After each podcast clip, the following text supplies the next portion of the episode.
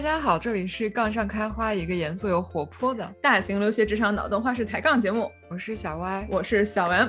上期节目，我们和网剧编剧嘉宾花花聊了很多编剧工作的日常，体会到了编剧工作的不易。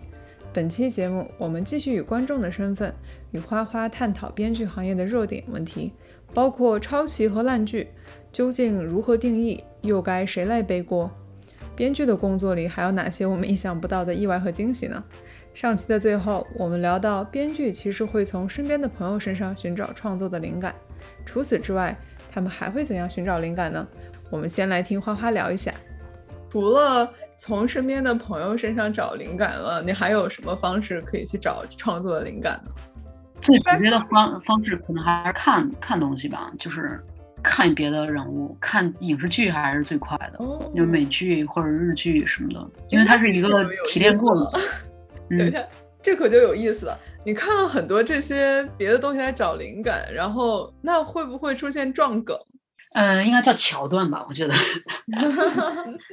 但是它其实你化用的时候或者什么的时候是其实看不出来的，因为你那个情境人物什么的都完全不一样，但它可能里面某一个桥段你觉得是有意思的。他那个事件逻辑是有意思的，不太可能完全完全拿过来吧，因为你你本身核心剧情跟人物状态还有人物关系都不一样，你只是在里面把它那个桥段用一下，应该不太一样。但是可能像有些类型的会比较容易撞，比如说像那种恋爱套路什么的。当然，我觉得各种类型可能都会有一些套路，包括悬疑推理类型的套路也也还是会有一些套路。嗯，那我觉得我有一个 想问的问题，就是你们作为行业内部的人士，你们。认为抄袭的界限是什么？比如说刚才你说看了一些剧，然后你就觉得说我只是借用了一个桥段，然后并且我把它给已经内化了，然后我把它这个。都不一样，所以好像就不算是借鉴或者抄袭。但是作为一个观众，比如说我在看某些剧的时候，像之前很被诟病的《爱情公寓》，这个梗就直接是汉化了一些美剧的梗。然后，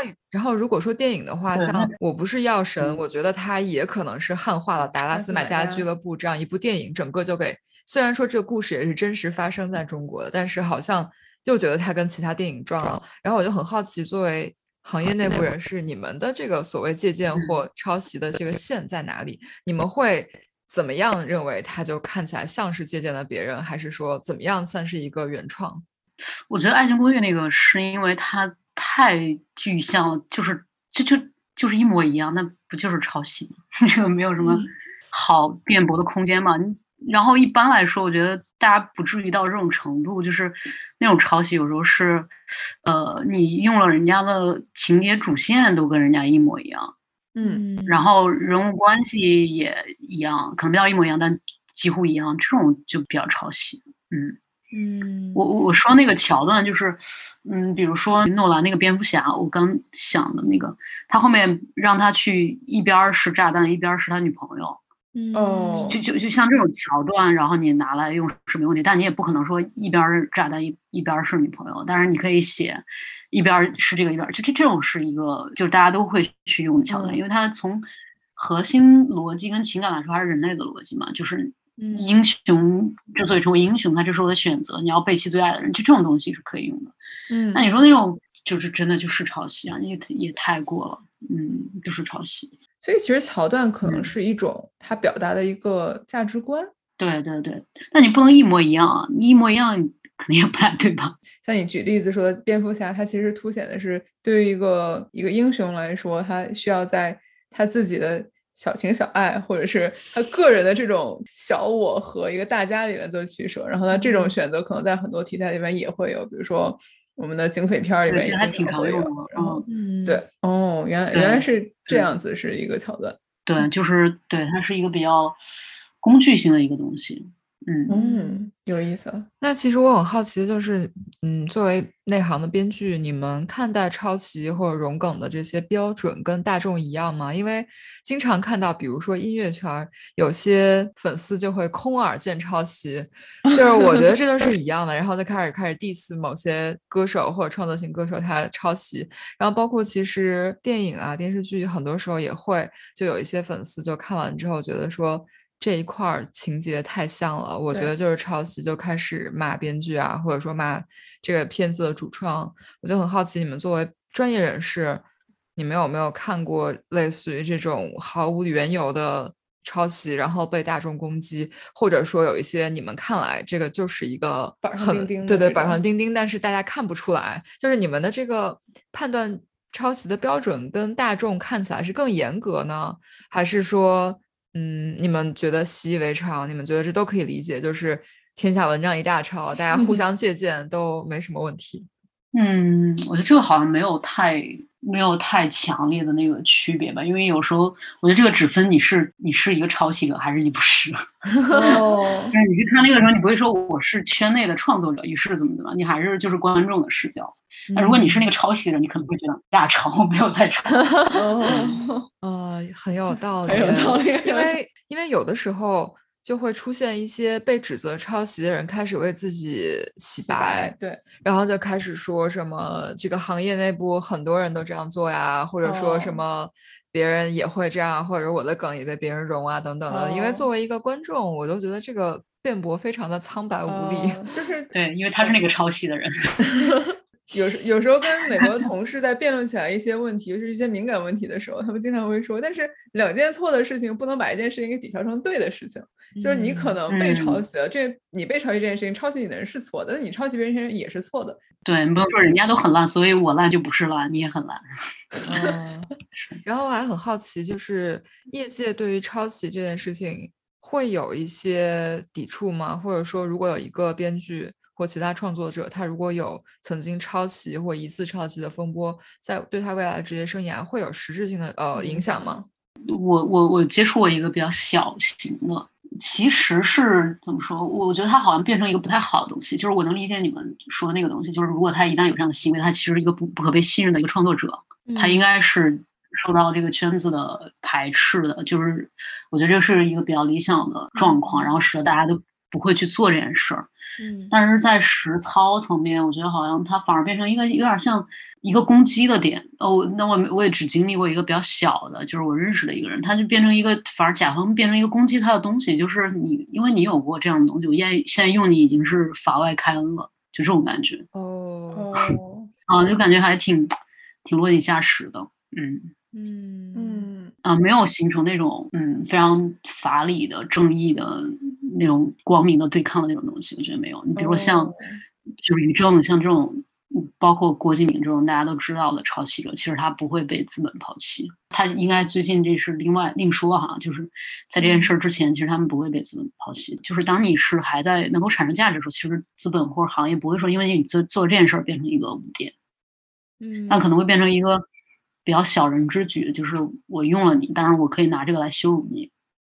哦。天呐，听起来好悲哀啊！就是一切都是资本的工具。是的，真的听起来很悲哀，就感觉好像并没有正义可言。嗯，像于正跟郭敬明他们这种抄袭，绝对不可能说因为他们有这样，所以资本我绝对不怎么。他现在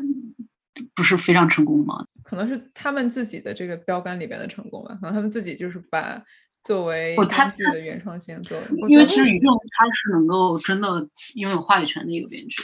嗯，我觉得他们也不能说只是自己的标杆，其实以世俗或者说以大部分视角来看，他们其实是他们的成功可能就源自于他的抄袭。然后感觉。这个世界就还挺现实的，就可能很多人都在。说嘛，就是说你有本事你也抄呀，就是你抄了你怎么不红呢？就很多这种帮自帮他喜欢的作者创作者洗地的粉丝都是这样说的，就是我们。家就是就是厉。害，我们抄能抄红了，你抄抄不红，我就觉得这个是。这个秩序有时候让我还挺头疼的，我觉得不应该是这个样子。但是如果资本它就是最后追逐的是利益，那好像在这个规则下面就只有这样子的情况。对，甚至感觉感觉不那样的话，就是你无能而已，就不是说你捍卫了什么法律或者正义，就是你无能，你做不出来，你做不到，就会有这种感觉。嗯哦，好 sad，嗯，我也觉得好悲哀哦。感觉我娱乐圈怎么从上到下各个环节都是讲究黑红也比不红好。哦，就是感觉是不是？就是你好像于正超出圈了，郭敬明超出圈了，但是但好像就 somehow 就就他也出圈了。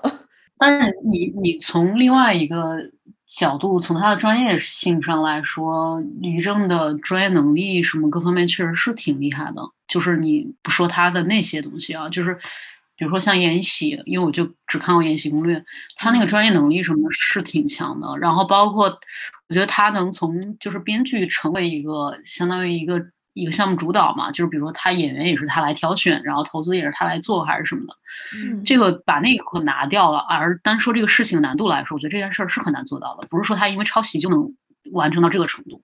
嗯，是挺难的。他个人能力肯定是比较显著的。嗯，太有意思了。嗯，因为他抄袭过，于是他就怎么怎么样了。我觉得可能不太可能。我觉得任何一个行业好像都不太会。法律或者是音乐还是什么别的行业也不太会。我觉得有点有有意思的是，一方面最近几年我不知道花花你有没有听到过这种观点，就是大家觉得现在的呃原创剧本变得比例在市场上变得特别的少，然后很多都是在买 IP，然后就是买了 IP 以后拿来。改编改编，因为它毕竟已经有了一个完整的故事线，也有了一定的读者基础，然后可能自带着一定程度上的流量。那这个就比我去原创一个剧本，它可能相对来说冒险要小一点。嗯，这个可能是我这几年有听到的一个一个声音。然后可能从这个角度上讲，也有有很多人在呼吁，为什么现在都不去做原创剧本了？然后但是听起来好像这个行业并没有再去鼓励。嗯，或者说给原创剧本营造一个特别好的环境，我觉得这个问题其实很简单，还是就是所有都是资本导向的。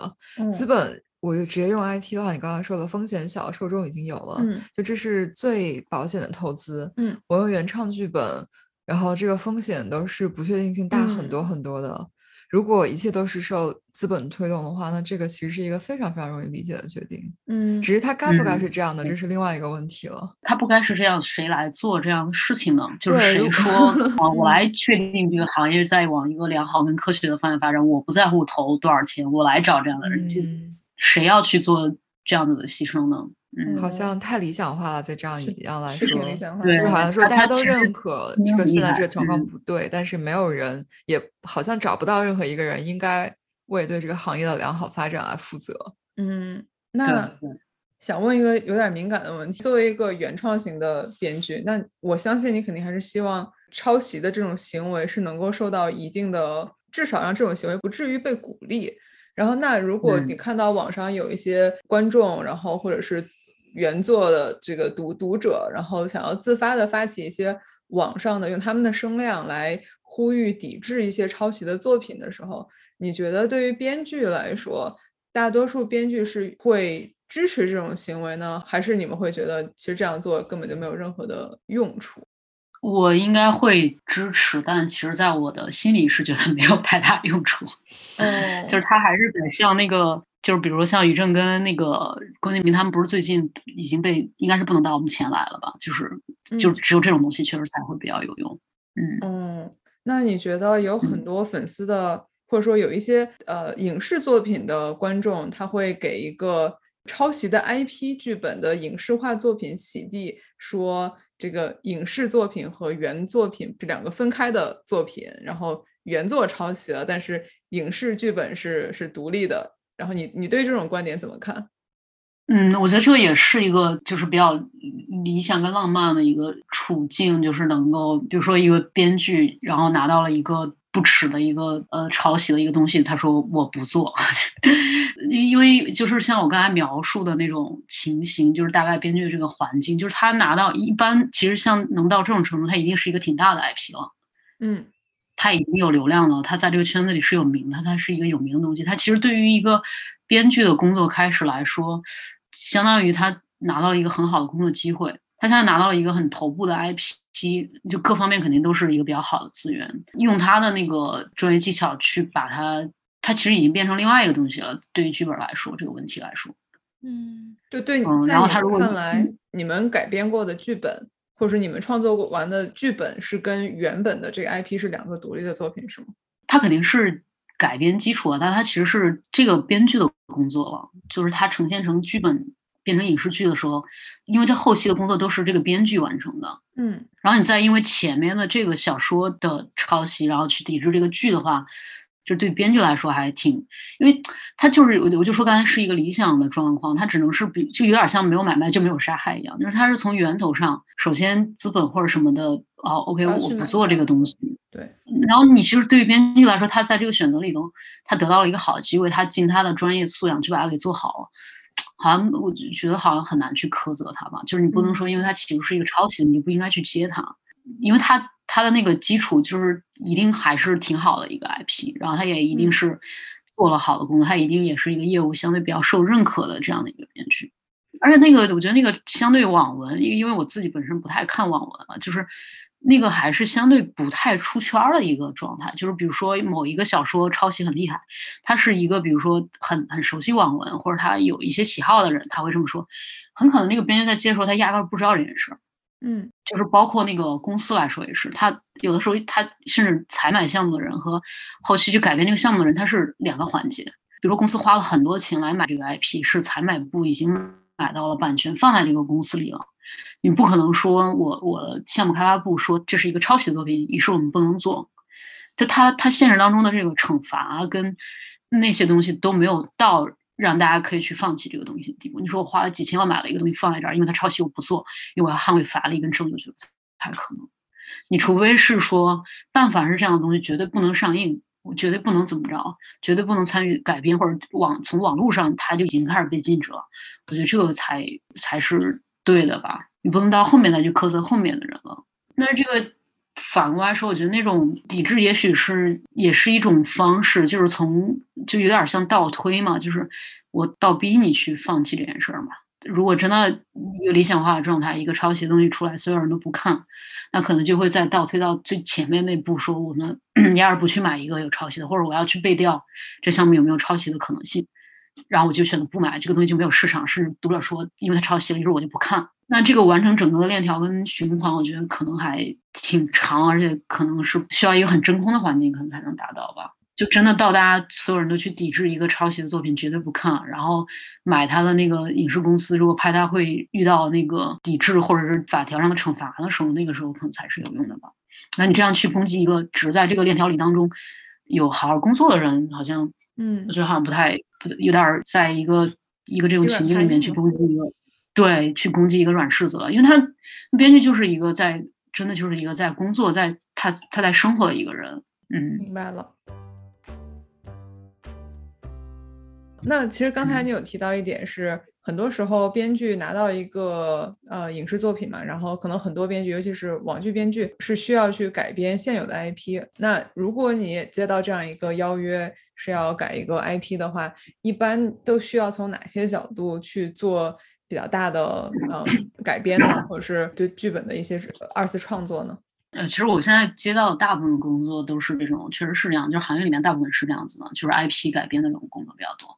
我觉得是，嗯，你大概看完之后，你会先有一个判断，就是这个东西的成色跟它的这个影响力是一个什么样子的，然后。呃，比如它成册是就是比较好的那种大的 IP，就是大家对于中间的这个人物和人物关系或者某个东西是非常认可的，或者就有时候会有名场面，然后你会有一个初步的一个判断，判断之后你再去根据这个做一个你的类似有点像改编方案的一个东西，就是你的比如说什么样的原则，什么样的东西是不能动的，什么东西是必须要保持的，然后它有些东西是不适合影视化的，是需要改变的，然后怎么在它那个最大化的一个状态里面去。保留他那个东西，还是说有些东西是必须要拿掉的，人物或者什么要拿掉的，然后不够影视语言的这种会这么来做。但这个也比较理想化，因为它不是一个完全编剧的工作，你中间还要不断的再去跟那个这个项目里面不同的人去碰，所以这个东西还是会不断的发生变化。嗯，所以听起来一般就是会改一些拍摄难度比较大的东西，然后可能还有一些逻辑上不知道是不是不太成立了的东西。会不会有那种比较顺应现在市场的潮流？比如说买了一个十几年前的 IP，然后它里边的那种模式还是当时的那个年代下边的，比如霸总和一个小女生，然后但是现在大家流行大女主，然后所以就会强调一下啊，要强强或者女强这样子的一些东西，是不是会改这种更加顺应时代潮流的三观上的东西？我觉得你这种设想都已经是非常理想的一个状态了，就是真的吗？就是。对，就是就是制片人能意识到这个东西过时了，然后他跟这个潮流是不一致的。我觉得算是很好的一种改变了。嗯，就是有点叫什么那个呃，一时想不起来那个词，就是保留精呃去粗取精啊什么的，这种已经算是很好的一个状态了。有时候是我觉得是都你没有到这么清楚，或者因为他那个其实到。具体改编上会有很多影响啊，就比如像你刚才说那种情况，他本来是一个男霸总跟小白花那个对小白花的一个关系，然后你一旦把它改改成强强，会使得里面有些戏它是不成立的。嗯，比如说他常见的那种霸总题材里面，可能会有那种女女生很惨，对吧？然后那个呃男主要替她出气，或者是女生怎么就哎突然一个人在雨里，男主就得过来接她。然后替他惩恶扬善啊，然后在所有面前，所有面前，就这是我的女人不能动，就 这种东西。但是你一旦改编成强强，它就会导致里面有很多经典的戏它是没有的。然后这个东西经典的戏一旦没有呢，你就会不禁的想问制片方，你为什么要买这个 IP？然后制片方也会反问你说，对啊，我为什么要买这个 IP？你怎么能把这个给改了呢？但是你把它改完，它现人物跟人物关系又不是很对劲，是挺难的。哦，这么有趣，是不是？你想一下，挺难的。那我现在想一下，有很多现在市面上放出来，我我们看的时候觉得很老套的剧，可能大家也都没什么办法，就可能就是买了一个过时的 IP，然后或者说在这个剧拍的时候、制作的时候遇到一些不可抗力，导致这个最后能播的时候，大家都知道它过时了，但是就有很多先天条件他不能改。嗯，对，就是，哎，就是有时候他有点像一个商务商业决策，就是你。拍了可能损失更多，你不拍了你钱花了，有意思。而且他可能真的曾经是一个很有知知名度的东西。你比如说我之前那个就是一个耽美项目，哦，它是一个耽美项目，可是你你到影视剧的时候，你绝对是不能说的，对吧？那你这个就很难了。就是我不要男两个男主之间的情感，他他又是一个耽美剧，那你让观众看啥呢？当然，那个那个制片方是属于脑子就是相对不太清醒的那种，他就是。因为你要考虑好啊，就是你第一位到底是谁。如果说你是一个耽美剧，你又不能去搞两个男主之间是没有真正的情感的，那你就会导致一开始看这个小说的所谓这些声量的人，他是一定会骂你的。嗯，对，对吧？就是对我我我心中的这个男主跟那个男主是这样子的，你这影视剧怎么给我改成这样子？那你如果去为了照顾这些人，然后你要维持那种。暧昧不清楚的一个一个东西，但这个片子就会出来呈现的那个人关系很奇怪，就是他又不是，你又不能写他是社会真的写成社会主义兄弟情，所以他，那你除了这些人以外的人看就会觉得很奇怪，就是没有任何的这种关系。然后你这个时候，比如说就常见套路嘛，那那我就加一个女主，就两边人都会骂你，对吧？是吧？就是你一定要想好怎么弄，他就很矛盾，他会说。我是想要这个东西的这个原始的这些受众的，可是你又不能给到原始受众你想要的东西。可是如果你你又想要给原始受众，你要保留尽可能保留原著里的东西，可是他对于这个原始受众以外的人，他是没有吸引力的。哦，你那样就导致只有看过原著，然后我知道他俩啥关系，我还知道你是不能那么写，于是我就是怎么说，就是心知肚明的一笑，就是会心一笑啊，我知道这个地方是什么原著是什么什么什么。可是声量以外的人想说你。你这拍的是啥？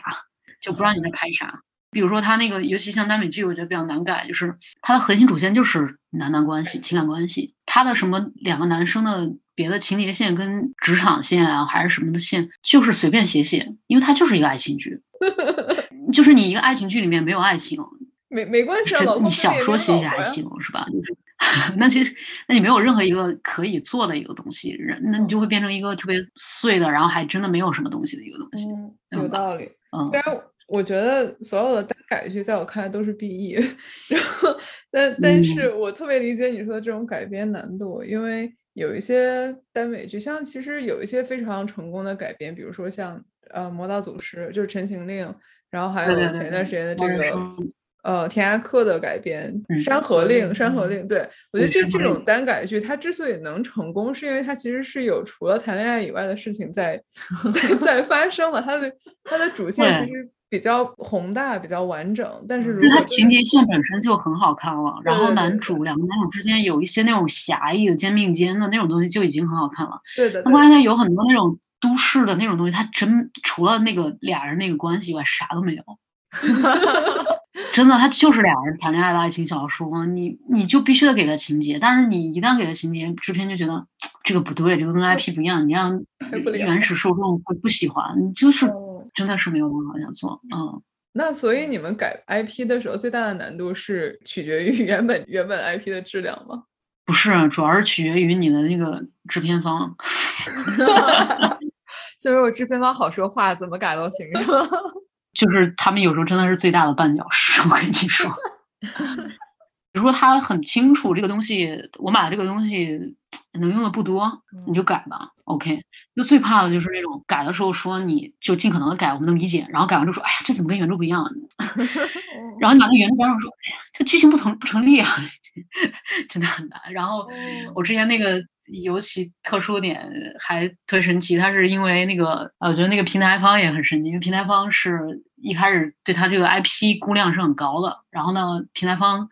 关键他有点书迷，就是他应该是之前这个书的粉丝哦，你懂吗？就是一个不太清楚的制片方，然后加一个非常忠实于原著的书粉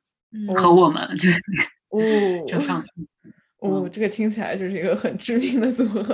有点窒息。对，因为他他制片方是中间摇摆嘛，就是因为因为编剧是没有办法说我就要这样的一个东西，因为你版权也不在你手里，然后你只是一个受雇佣的一个一个授权状态，你只是来写它，你不可能是编剧说我就要这么写，不这样写不行。但是你你制片方中间又做不出决策，因为那个粉丝那边他肯定是想要原始书粉是要要那样的东西的，可是编剧会告诉你说那个东西在影视剧里他没有办法。推进，因为它没有情节，可是制片方就会在中间说，那我既要这个又要那个，然后那其实最后都会变成编剧的工作，然后就真的是做不下去。那你说编剧会不会成为其实是很合适的这个到影视公司里边做采购剧本的这样一个角色？因为你们看一个 IP 的时候，不只看声量，不只看它原本自带的粉丝基础，你会看它成为剧本潜力的这样一些东西。但是他采购工作其实比较没有那么需要专业性，其实还是我觉得还是偏商务吧。就是你让一个搞搞剧本的去买，我觉得也不太合适，他可能会觉得没什么可买的。我觉得很容易这样。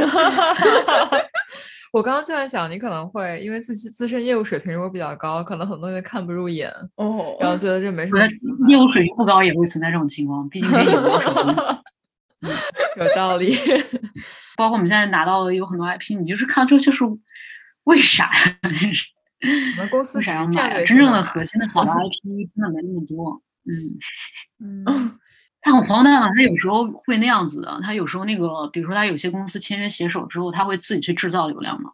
哦，其实看起来有很多其实是假的，你知道吗？就是用自己自己找水军把那个流量做到很高，其实根本没有那么多。哦，公司会干签约携手的事情，但他不去养编剧。那种对，因为他骑手是自己灌水，哦，他目的就是像网红一样把这个变成一个品牌卖掉，明白了，明白了，他是要从中获利的。哦，对，有点，他就是像网红的性质是一样的，嗯，哦。我听下来，虽然我们跟花花的工作非常不一样，但是我听到了一个点，就是很多时候工作上或项目上的不如意，都是一个不太行的对接的 partner 导致的，就是他对方不知道自己想要什么，嗯，或者对方提了一个非常不可能实现的要求，是，或者对方就是一直不太能行，能力上有一个 gap，然后导致这个合作过程非常不愉 快。听起来是这样的，嗯。也不能说都是他们的责任，也可能是我们能力不行。我觉得你说的很有道理，我检讨一下。嗯太有意思了。但但是我觉得有时候是那样子的，就是你他他有时候是那种你必须得双方相对都能 match 到，这个事儿才能往下推。嗯，他有时候是两个人互相之间在内部里面已经就是没有办法协作了。我觉得应该是这样的一一个原因。嗯。你个人觉得你的工作的质量，或者是你的作品的好坏，是是谁来衡量的？是你自己满意，还是甲方满意，还是观众满意？而观众满意其实有两个表现层次，一个是观众打分比较高，一个是观众收视率比较高，都可以灌水，没关系。我我觉得还是核心还是自己和自己认可的人的评价吧。嗯，我觉得制片就是甲方相对还是不太。不太可靠的，因为他你知道，有的时候甲方说你这个东西写的好，他只是为了继续白嫖你。哈哈哈哈哈！夸你说你写的好，只是为了说，哎，他再给我们出一版吧。嗯，甲方说不好的时候，可能是因为这个项目黄了，所以甲方的这个不太有参考价值，还是你认可的人的评价跟你自己会比较有用。嗯。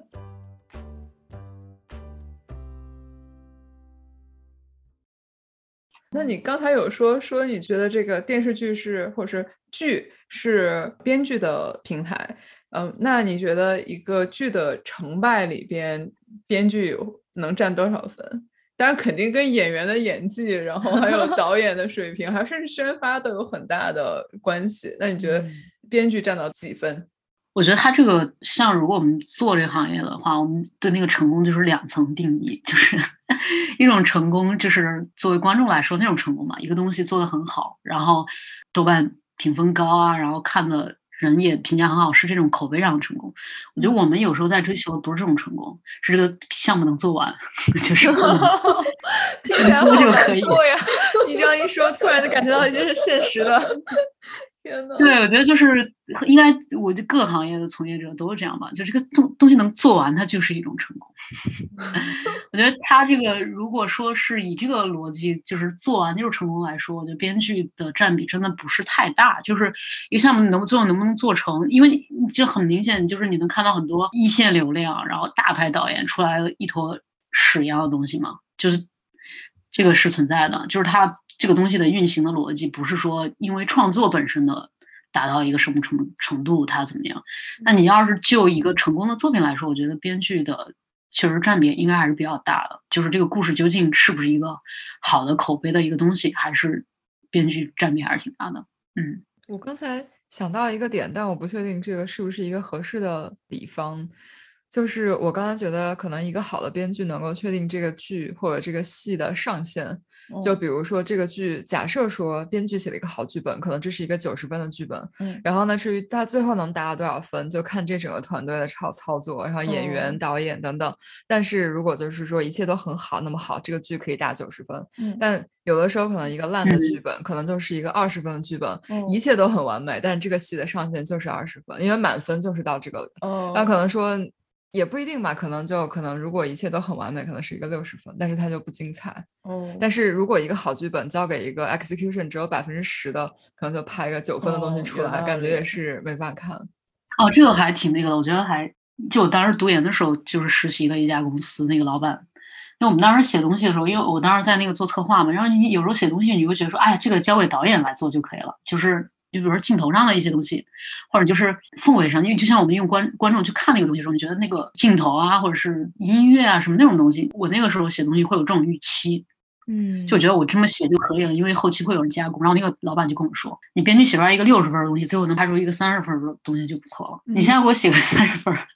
就是他 你在你的认知里面，你觉得他应该是加分的，嗯，但实际在大部分情况下。都是减分的，他但是真的那种好的作品，你看的时候你会很明显的感觉到，所有人都在给他加分，就是你你你比如有的那个好剧，你看你知道那不是编剧写出来的，已经是那个演员本身的台词，他的经验跟他的表演把这个东西弄得非常好，包括那个剪辑或者是导演给的那个节奏，绝就是你能想象到他在剧本上可能就是这么一句话放在这儿。因为他可能就是一个反应嘛，就是谁很无奈还是怎么着，然后他可能就通过后后面演员或者什么，就是可以给他加分。但这种情况，我觉得也是建立在，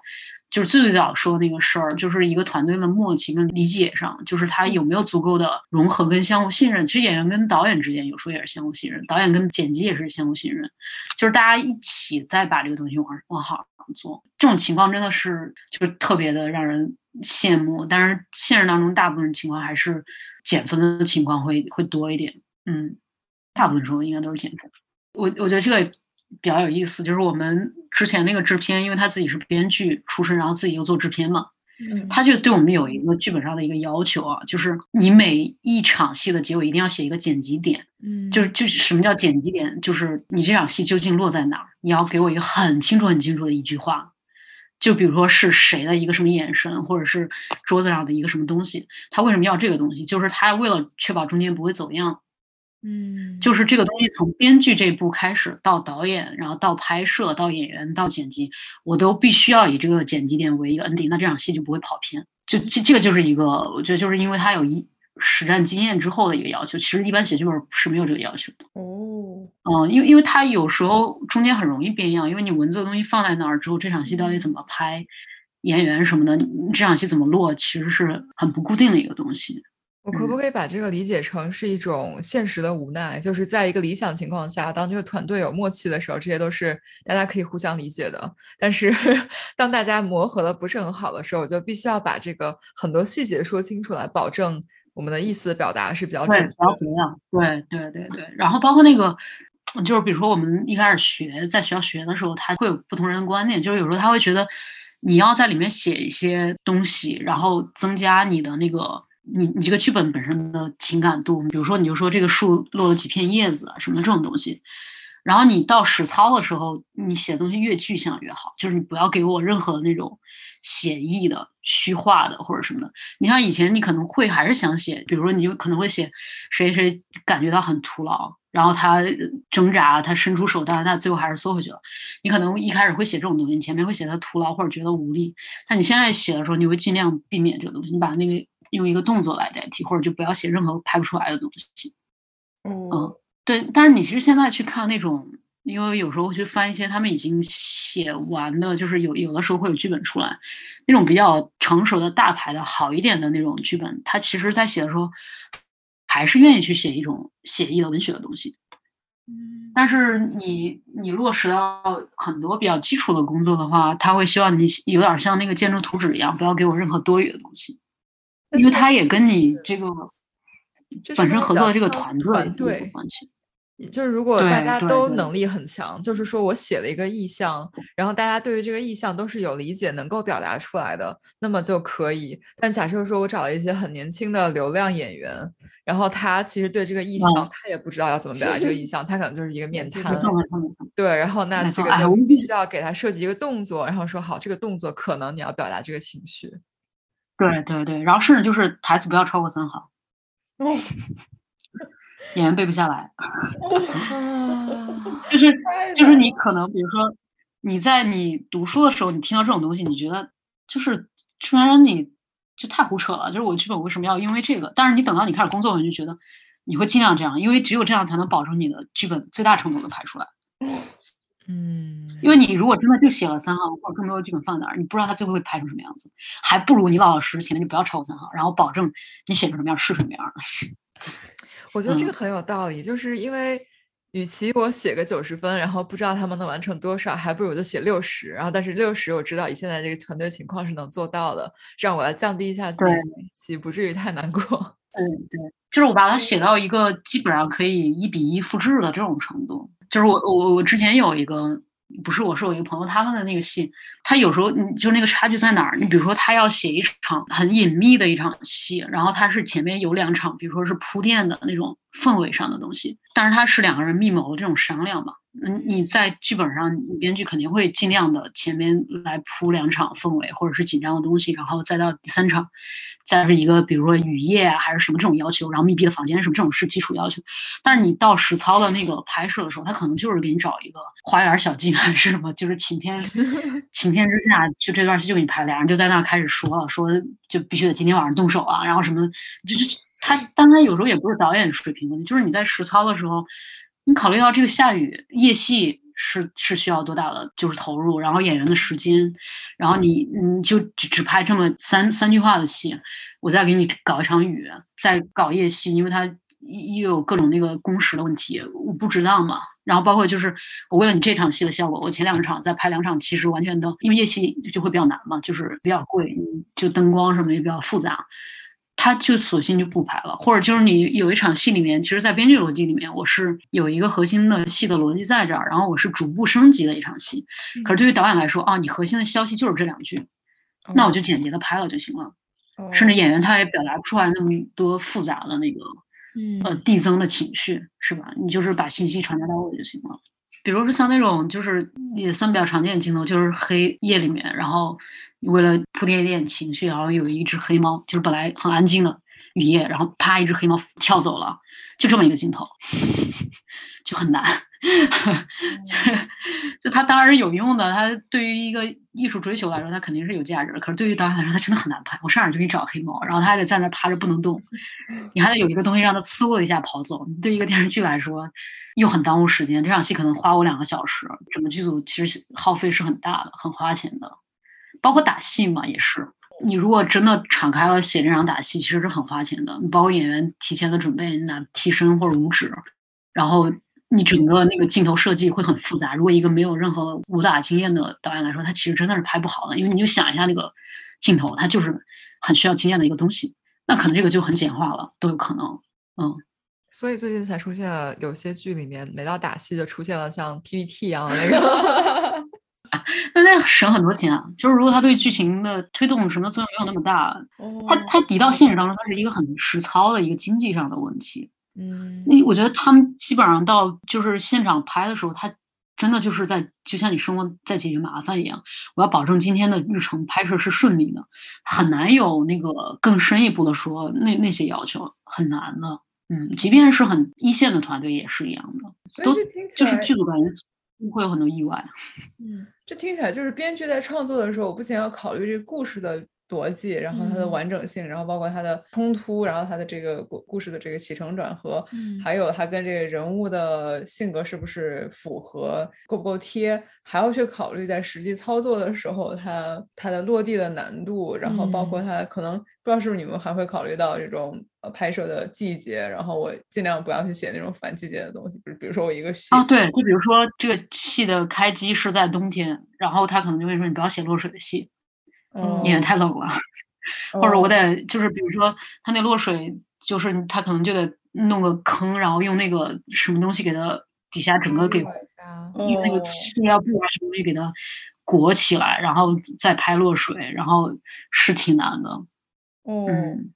我刚才很快的想到一个问题，就也很好奇，花花你怎么想？就你认为这种现在写剧本或者做编剧要考虑到很多，比如说演员不能行，无法体会这样的情绪，或者说拍摄起来太麻烦，这是影视行业的一个进步，还是一个从艺术表达上的一个退步呢？因为我在想，这可以从各个角度来理解。一方面，好像在创作上，你导致你无法追求一些特别艺术化、特别。高标准或者特别想表达我的情绪，表编剧自己本身的一种创作的需求，但是同时，正是因为我在我的理解，我觉得好像他很多要求其实是这个行业的发展，好像让编剧或剧本变得更加标准化，就是对于团队的要求可能没有那么高，但是这也可能就是暗示了现在这个行业发展比较快，有很多可能批量生产，对批量生产，它在更加的工业化，嗯。哪个角度是你作为编剧，你觉得更像是现在在发生的一个状态呢？我觉得这是我们个人的进步，是 新手编剧的进步而已。但是，但是他那个，我觉得他那种实际拍摄的难度跟成本上的考虑，是从一开始到现在，然后再往后都会一直存在的一个问题，就是取舍。就一这场戏，我要花几十万，我值不值得拍它？哦，然后还是更有更高的那个艺术成就的人拥有更多的特权嘛，对吧？就是你，你能够带来这么大的效应跟这么大的投资，于是我可以花更多的钱。嗯，我觉得我的那些东西是只是因为我工作的年年限使得我不再像我在大学的时候或者读书的时候那么去想，它是一个从理想化到一个现实的一个推进逻辑。嗯。你觉得在这个行业里边到达什么样的状态是让你觉得对自己的业务能力嗯比较满意了呢？我觉得这个是个人指标嘛，就是每个人自己的判断嘛，就是尤其像创作这种东西，嗯嗯，如果至于我的话，我会觉得如果有一个我自己比较满意的东西，我会对自己身份更认可一点，但是其实也。不太可能会到那种觉得自己很满意的那种程度，因为你，你是很能够非常清晰、非常直接的去看到很多比你写的更好的东西，然后而且你很清楚有些东西你是这辈子也不不太可能达到的那种程度。我想到了自己的一些经历，但是我同时又很好奇。那你就是说，你可能对自己不会有一个很满意的状态，但你有会不会考虑到或想到看到一些情况，就是你自己的创作已经被改得面目全非，或者说迫于现实的压力，导致你自己不是很骄傲，或者说对这个作品非常不满意，导致自己甚至想把自己的名字拿掉。当然，我觉得现实中肯定 不会，因为还是要把这个款项给结掉。但是呢，有没有那种就是说我对这个作品非常不满意，但是他还是 somehow 要拍出来？我觉得这个有点像先完成温饱再 像那种，因为像像之前那个呃徐浩峰，就是他就是他有一个那个是刀背藏身吧，是应该是这部，他就有一部小说改了之后，他就说他要放弃署名。嗯啊，就是我觉得还是什么一个阶段嘛，就是你在现在像比如说还在追求一个项目能不能做成的阶段，可能还没有到那个程度，就是你。大概率是觉得有署名，然后我有经验，然后我能拿这个经验在这个行业里再往前走一步。但是你等到一个比较个体化的一个东西，你比如说像徐浩峰他那个小说是完全他自己的，而且出版了的。他如果改变的话，他觉得影响到我人物，你肯定是会不满意的。但像现在我们这种也大部分是公司授权的这种情况嘛，我觉得你的那个反感情绪不会到那么强烈，因为你毕竟心里很清楚，它是一个就是一个授授权给你的项目，其实是以人家意见为准的。就是我想要做一个这样，就你想，比如说你是一个装修做装修的设计师，你只是为了去满足对方的需求，因为这个东西最后出来也是人家在住这个房子。嗯，你有些改变，你觉得哎呀，那个东西真的我的想象是绝妙的，可是他怎么能完成这样？你可能会很烦、吐槽，然后不高兴，但是不会到那种程度。甚至你放弃署名的时候，大家会说你谁啊？是，就是就是这个我也不知道是谁写的，你放弃什么署名啊？关我啥关系？但是你到那种完全的，就比如说我如果有一个原创的东西、原创的剧本。然后我拿给资方，资方要去改的话，那我可能会有很强烈的反抗。我会觉得说，如果你要这么改，那我这个所有权我就不给你了。嗯，我要去找别的公司合作。我觉得这个是会存在的。嗯，哦，有点厉害，有点厉害。那些网文小说也也也不是就是就会有那种，我印象里可能也有那种站出来觉得说怎么能改成这样子。但是你你不觉得网文小说作者也都很惨吗？就是他一旦那个项目被买断之后，他们基本上也都没有任何的发言权了。哦哦，我特别喜欢他们也都是在听说这个剧怎么怎么了，就是这种。对，我特别喜欢的有匪真的是被改到我从这个项目被买，我就特别的激动。然后到他官宣选角，然后后来我是花了一段时间接受了选角，后来我莫名觉觉得特别期待。其实话有段时间觉得这个选角非常的贴。然后后来我就看到先是赵丽颖出来发了一个那个原创 versus 改编的那个图，然后后来看到 P 大爷出来发了一个挺无力的，呃，一个说反对魔改之类的，但是后来发现剧本呈现的效果还是挺魔改的，嗯，然后感觉的确是像花花说的，有的时候当这个作品卖掉了以后，就这个商品的下一步就跟。前面经手卖卖掉他的人就没有太大的关系了。嗯，对，而且他我觉得我能想到他们就像对编剧一样，就是你这东西买了之后，就他们不会觉得我出于礼貌或者尊重，我会告诉你说，哎，我们这个项目现在一个什么阶段了，大家就是默认就是杳无音讯了啊，就是可能说不定作者就是哎。这个片子要上映了，他才知道而已。就他对于这种创作者的态度跟是方式，我觉得是一样的。嗯，所以你我觉得有时候就是去怪编剧，也有时候也是很那个的。就是他的那种无力跟对于这个项目的把握能力，其实跟网文小说作者其实是一样的。嗯，他的意见，他想要什么东西。未必是，或者他尊重一个什么东西，当然也会存在有那种，我觉得存在好好多种情况啊，就是比如说他有他的那个坚持，然后资方是完全不认可的，我可以随时把你换掉。那也有可能是确实，比如说能力不行、滥竽充数的，我觉得肯定也有。那也有那种，比如说他的那个考虑真的是因为那个东西非常不适合影视化。就是因为那个编剧来说，他这个嗯虽然你入行进来相对没门槛，可这个工作本身还是有的，因为它那个戏剧性的逻辑跟情节什么的，还是要一些技巧的。它不是说靠网文的那种就能够完成的。我觉得可能也有这种这种原因，所以它没有办法跟原小说完全一致。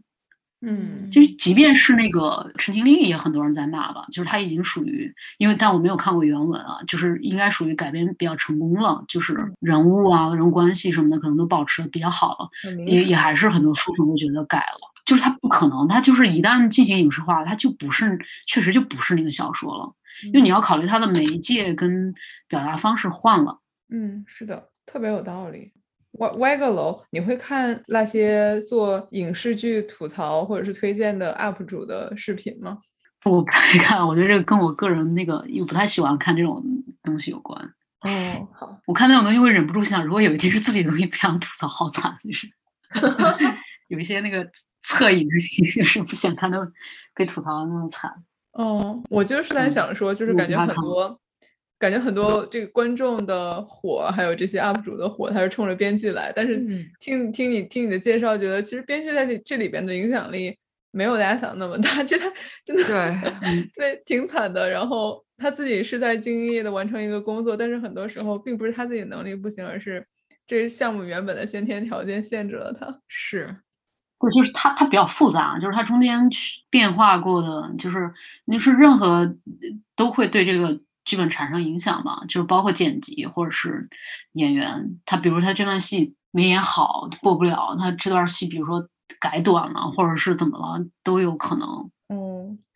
真的不是说这个剧本是这么写的。之前不是就有那个那个什么香蜜沉沉是吧？嗯，对。他们就是大概就是比如他们本人交了一个三十集的剧本，后来就被扩成四五十集，然后他可能中间有一段戏大家骂的很厉害，或者那个人物根本就不是他们写。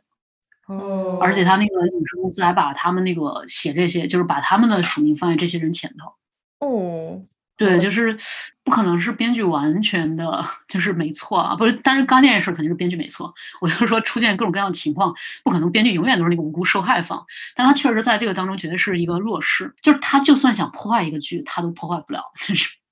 他他左右不了。我感觉好更更更难过了，弱小又无助。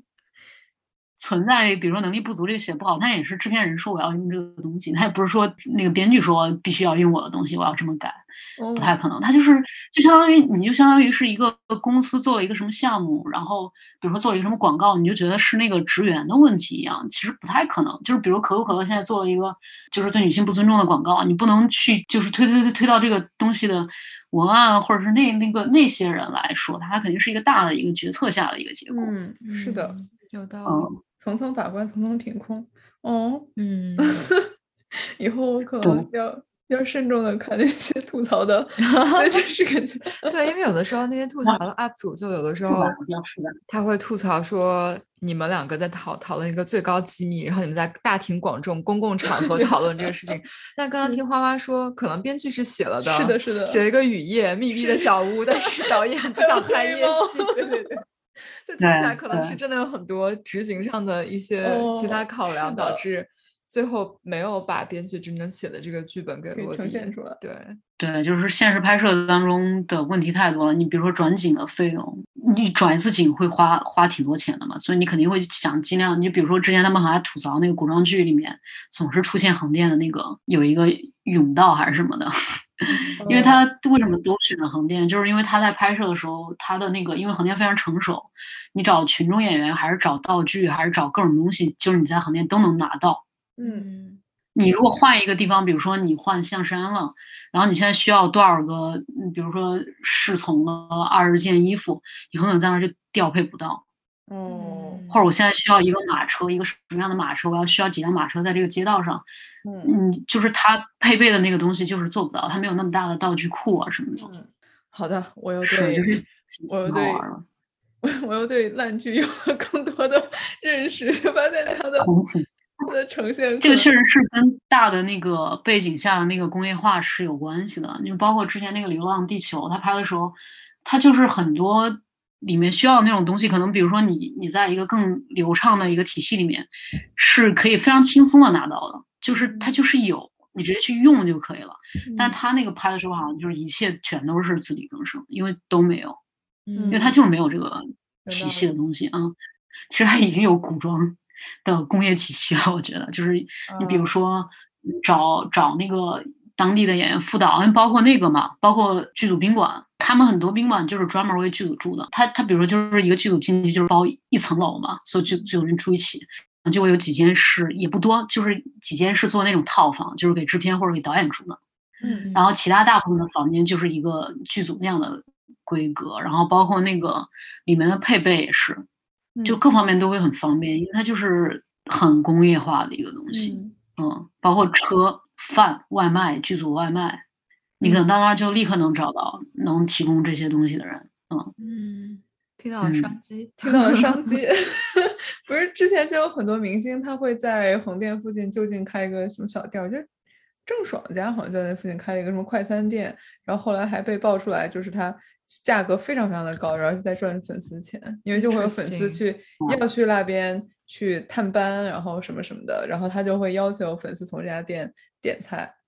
然后记得很早的时候爆出来的吧。Anyways，我觉得很有意思。最后想要再问几个比较灵魂一点的拷问，你现在身上有多少钱要结？算了，我这个不是开玩笑，开玩笑。这个我们可能我们可能站在花花说到下一集的这个 这个节前的中间，然后尽量把这块结掉。啊，第一是想问花花，你觉得成为一个优秀的编剧最需要的品质是什么？嗯，顽强吧，坚持跟顽强。嗯感受到了乙方的心酸，感 觉感觉这可能是很多大乙方行业的共共共性。而且我觉得要要要能够就是对要对抗要能够对抗住甲方，那个也不是说一定要是针锋相对啊，就是你要能够就是坚持住那个东西，因为有时候甲方资方或者会有一些什么样不好的影响，你要能够对待它，嗯。然后就是坚持吧，我觉得还挺多人改行的。那就是大概从那个什么影视税收地震是一八年那时候嘛，后面感觉整个行业还是就是蓬勃了一小阵儿，又开始走向不太好的一个状态了。不太好的状态是指机会变少了吗？项目变少了，机会变少了。对对，项目变少了，然后本身也包括就是审查的那种各方面的资质要求也变多了。嗯。那作为一个编剧，你最喜欢你的工作的是哪些部分？嗯，就是这个工作本身的内容还是比较有意思吧。就是这个工作其实不太会让你觉得无聊，就是你去接到一个项目去写这个东西本身不太会觉得无聊，因为它总是一些比较新的东西、新鲜的东西，写的东西本身不太无聊。然后也是，我觉得还是相对自由度算比较高的一个职业。嗯，那你又觉得 这份工作本身？呃，刚才其实提的挺多了，那如果你非要列举一个最，你觉得你什么方向最劝退？应该是现在的这个环境吧，中间的落差会很大。就是你的工作，因为你一开始看的东西，大家入行可能很多都是看电影，就是看最好的那种东西入的行，然后到你现在去接触的，每天要接触到的整个环节里的人，我觉得那个落差会比较全退，包括你要你能做的东西的限制啊什么的。嗯，你理解的人物和你必须要写的人物，我觉得这种各方面的落差会比较全退。理想与现实的落差，因为它相对别的行业可能还是理想化、浪漫化跟艺术性的那个设想会比较多，不像别的行业，比如说你做做金融或者做别的，你不太会去先去浪漫这个职业吧？你就是知道你要干的是啥，但是可能做这个的很多人还是会有一些幻想，但他现实又比很多行业都要更不正规、更混乱。对，就比如说你。最开始去设想这个职业的时候，哦，就是我们是吗？对，就是在你没有进这个行业之前，你去设想编剧或者导演。我觉得就包括你说吐槽，大家一吐槽吐槽编剧，我觉得有时候反向是说明大家觉得编剧在这个里面是很重要的，就大家认为它是一个一个里面很重要的一个东西，你才会把它拿出来吐槽。其实反向是是是说明是一种尊重吧，就是认知里面是觉得它权重是重的。嗯嗯。是这样的，哦，你这么想，啊，确实是吗？你把它当成一个个人的一个创作者来对待吗？是的，是吧？确实需要坚强和坚持，确实需要坚强和坚持。是的。那最后再再问一个，呃，行业里边有哪些隐性福利这个问题？那首先要说，根据我和花花还有其他姐妹的聊天经验，我发现，在可能比较浪漫化的想法，是因为。编剧至少算是半个娱乐圈内人，然后可能他会有一些圈内的信息。可是我发现实际效果并不是的，他他跟我他跟我们吃瓜都是一起的，吃的都是微博上的瓜。也许是签了 NDA。真没有，真没有，因为因为你其实就你像编剧，其实大部分工作就是你在家写就行了。然后你所谓能吃瓜，也就是去跟甲方接触的时候，然后大家开会有时候会聊到，那你也要看那个甲方是谁。然后因为那个你能接触到甲方又。挺多种类型的，能在吃瓜前线的公司也不多。那有什么其他的呃行业隐性福利吗？我觉得就是不稳定带来的自由啊，你不用坐班啊。嗯，然后比如说，那个虽然是那个呃收入上不稳定，但是你可以，你身价会慢慢涨嘛。你可能没有办法拿到全款，但可能前面越来越可观。然后你就又能保留保持自由度。还有就是，它还是相对于别的行业来说，它更个体化，就是你靠你自己是可以接着往下走的，不太会有那种你可以被替代啊，然后。呃，前提是你能走下去啊，或者是呃，一个你在完成一个其他人都能完成的工作啊，这种感觉，嗯嗯，有道理。就其实就主要就是各方面的自由度来说，就是如果你通过这个这个行业前几年的这种锤炼和筛选，然后你真的能坚持下去的话，可以想象它是像一个越有经验越吃香的一个工作，不是像很多其他那种可能拼年轻拼体力，但这这这个可能也会拼体力，就是感觉要交稿的时候是挺干的。其实我觉得这个也说不好，就这个从以往的，比如说比我们早两辈的编剧来说，这个东西是成立的嘛？那你说像现在的整个的更替速度啊，然后包括如果他一直是在追求年轻人口味的网络这种方式，其实也不好说。嗯哦，也也真的不一定是越老越吃香，他们可能会觉得年轻人的东西更怎么着，也也是有可能的。哦，有道理。那如果有一天不想做编剧了，要转行的话，一般大家都会转到什么方向去呢？会去那个吧，就是哦，感觉现在你们可能没感觉，像国内大家都很爱考编考公哎。哦，哦，真的干什么都有。哦，对，最最那个的话是进去甲方嘛，比如去影视公司啊，或者去大的视频平台。嗯。然后要么就是考公考编，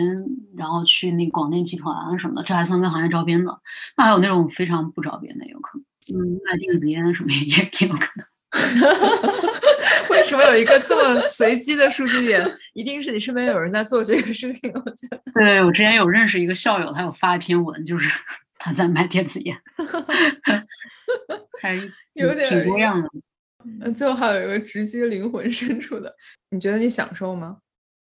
嗯，我觉得还是我还是挺喜欢的。我觉得有有就是吃过的亏跟踩过的坑尽量避免嘛，但是就会好一些，还是会好一些。但是不太不太会说越来越好，这种我觉得也不太可能。就是你其实不太清楚前面会怎么样，你只能是这个坑吃过，尽量下次不要再跌进去了。非常好，嗯，我觉得听到这个答案非常的欣慰，因为说实话，在跟花花聊之前，我对于编剧这个。它是很是很难想象，对我可能把它过度浪漫化了，甚至我刚才问了一些比较蠢的问题，类似于你能，我觉得大家去想别的行业都会这样，对，你会不会 push back 改剧本？你会不会放弃署名权？就感觉今天聊完之后，我就对于编剧的这个职业有了一个更加现实，以及它在这个工业化的体系里面到底是一个什么样的位置。嗯，然后并且刚才我们讨论了很多，也让我觉得有的时候有点小的难过，就是感觉很多东西是不属于自己你的控制范围之内的。但是到最后听到你说你很喜欢，我就觉得就还挺开心的，因为我觉得很每个人选择自己做什么职业，其实归根到底还是适合自己。然后你你的花的时间，你自己是真的喜欢，这个特别重要，因为只有喜欢你才能真的去投入，真的把这事情做好。对，是这样的。嗯，主要也没有，确实也没有特别感兴趣的别的职业。嗯，我觉得很好啊，就是你从。高中的时候就开始对这个感兴趣，然后你一步一步的真的到了把这个热爱的事情作为职业这件事情，而且还，但很多人把热爱变成职业以后就不热爱了。但是但是但是你是见了各种各样的挫折以后，依然依然喜欢，依然热爱，我觉得很好。嗯，这可不能说这么早，我说不能说这么早，突然过几个月说，哎呀，改行了，电子烟了。就是就是突然说，哎，在吗？点一下，然后一个电子烟的优惠券，也是有。非常好。你有没有想想跟我们推荐的你的作品？没有。但是我还是要强调，不要看，不要看，快跑！当你的作品上线之后，请告诉我们。对，如果我我现在这个就是比较顺利，如果能上的话，我会告诉你们的。好的，很期待。嗯，hope so。我其实觉得非常的开心，因为其实我跟花花很多年没有进行过这种严肃认真的、深层的聊天了。所以有有机会聊也是觉得非常的高兴。以后我去补下你前面的那个播客，知道你究竟在干嘛。你不需要知道我究竟在干嘛，没有，大家都工作的差不多，就是被甲方碾压，基本上。但我刚才想象了一下，就是假设说我们跟你说一下我们在做什么，你可能一个问题都不愿意问，就是因为太没有意思了。太没有想象力了。对，就没有什么可以浪漫化，你再浪漫的想，就是很无聊的事情，不是数据挺浪漫的，我也这样想。不浪漫。神奇，很神奇，还是会有一些别的行业听起来会觉得神奇的东西。我觉得，嗯，是会有吧。那我觉得今天聊的特别的开心，嗯然后其实可能跟真的是跟我们俩一开始录这期节目之前对这个行业的想象非常的不一样，但是对，但从另外一个方面，我又真的非常高兴我们来来做了这样的一个，我非常高兴。非常现在高兴我觉得我我可能要重新的审视我喜欢或不喜欢的那些剧。哦，是吗？对，感觉就喜欢的你会知道所有人都很努力，哦，然后不喜欢那个剧，可能就不要单独去怪编剧了。哦编剧写出来的东西被他们展示成了这个哦东西，就但根本不是编剧本来想写的东西。我其实可以想象，刚才花花提到的一种情况，就是编剧给这个剧相当于设了一个上限，嗯就其实也是刚你说的，嗯因为我就记得我看过倪妮和陈坤演的一个《黄泉一天下》，嗯，然后它是也是一个小说 IP 改编的，嗯。然后当时那个剧就觉得，哦，演员可厉害了，然嗯后又觉得它的整个那个画面的质感特别电影感，它一直在吹电影感。嗯，但是后来你看了这个故事，就发现，哦，不行，这个本子，这个故事本身节奏太慢了，你没办法，没有啊，办法有点虚张声势的人，嗯对，嗯，所以是可以感受到编剧在这个里边的力量，但是感觉嗯可能对于大多数观众来说，大家大多数观众其实没有这个分辨力，就嗯。他没有办法想到在在在整个环节里边的很多细节的东西，然后嗯。感觉是非常的有趣。嗯，下次回国的时候，如果有机会的话，想要当面拜读一下你的剧本儿，不知道不知不知道这种有没有保密协议？算了吧，我单方面表示同意，不用甲方出面，好嘞呃，，M 姐一气之下，我想欣赏一下你给你付个定金，我要看剧我给你本。付对对，我给你付个定金，你来给我写个什么大纲，让我看看。花花最后有什么有什么话想要送给我们广大的电视观众吗？没有，我觉得你们做什么都对。听出了一个资深乙方人的无奈。好 的好的，因为我自己不是也会做做观众嘛，我觉得去要求观众这个有点太那个了，是吧？你呈现给来观众要怎么评判就是他的事情，嗯因为大家对叙事都是有评判能力的，就是他去欣赏一个东西的能力都是有的。就像一个人他可能不会做饭，他是吃一个东西觉不觉得好吃，就是他的能力。你不能说啊，因为我这个用心了，所以你不能说我这个东西不好吃。对，叙事是大家都能够，任何人都可以懂的。因为就算很小的小朋友，他也可以觉得这个故事好不好听。嗯，嗯，好好的，欢乐的时光过得 总是这么快。其实今天的有点儿有点儿刷新三观的时光，今天哦是。对，我觉得也挺欢乐的。嗯，挺欢乐，嗯。挺欢乐。然后在这里祝花花能够顺利的把他今天的稿子交了，然后顺利的多接几个好一点的嗯的 IP，然后期待能在能在呃网上看到花花的作品。是的，在我们看到花花的作品之前，祝大家的生活都能杠上开花。节节高。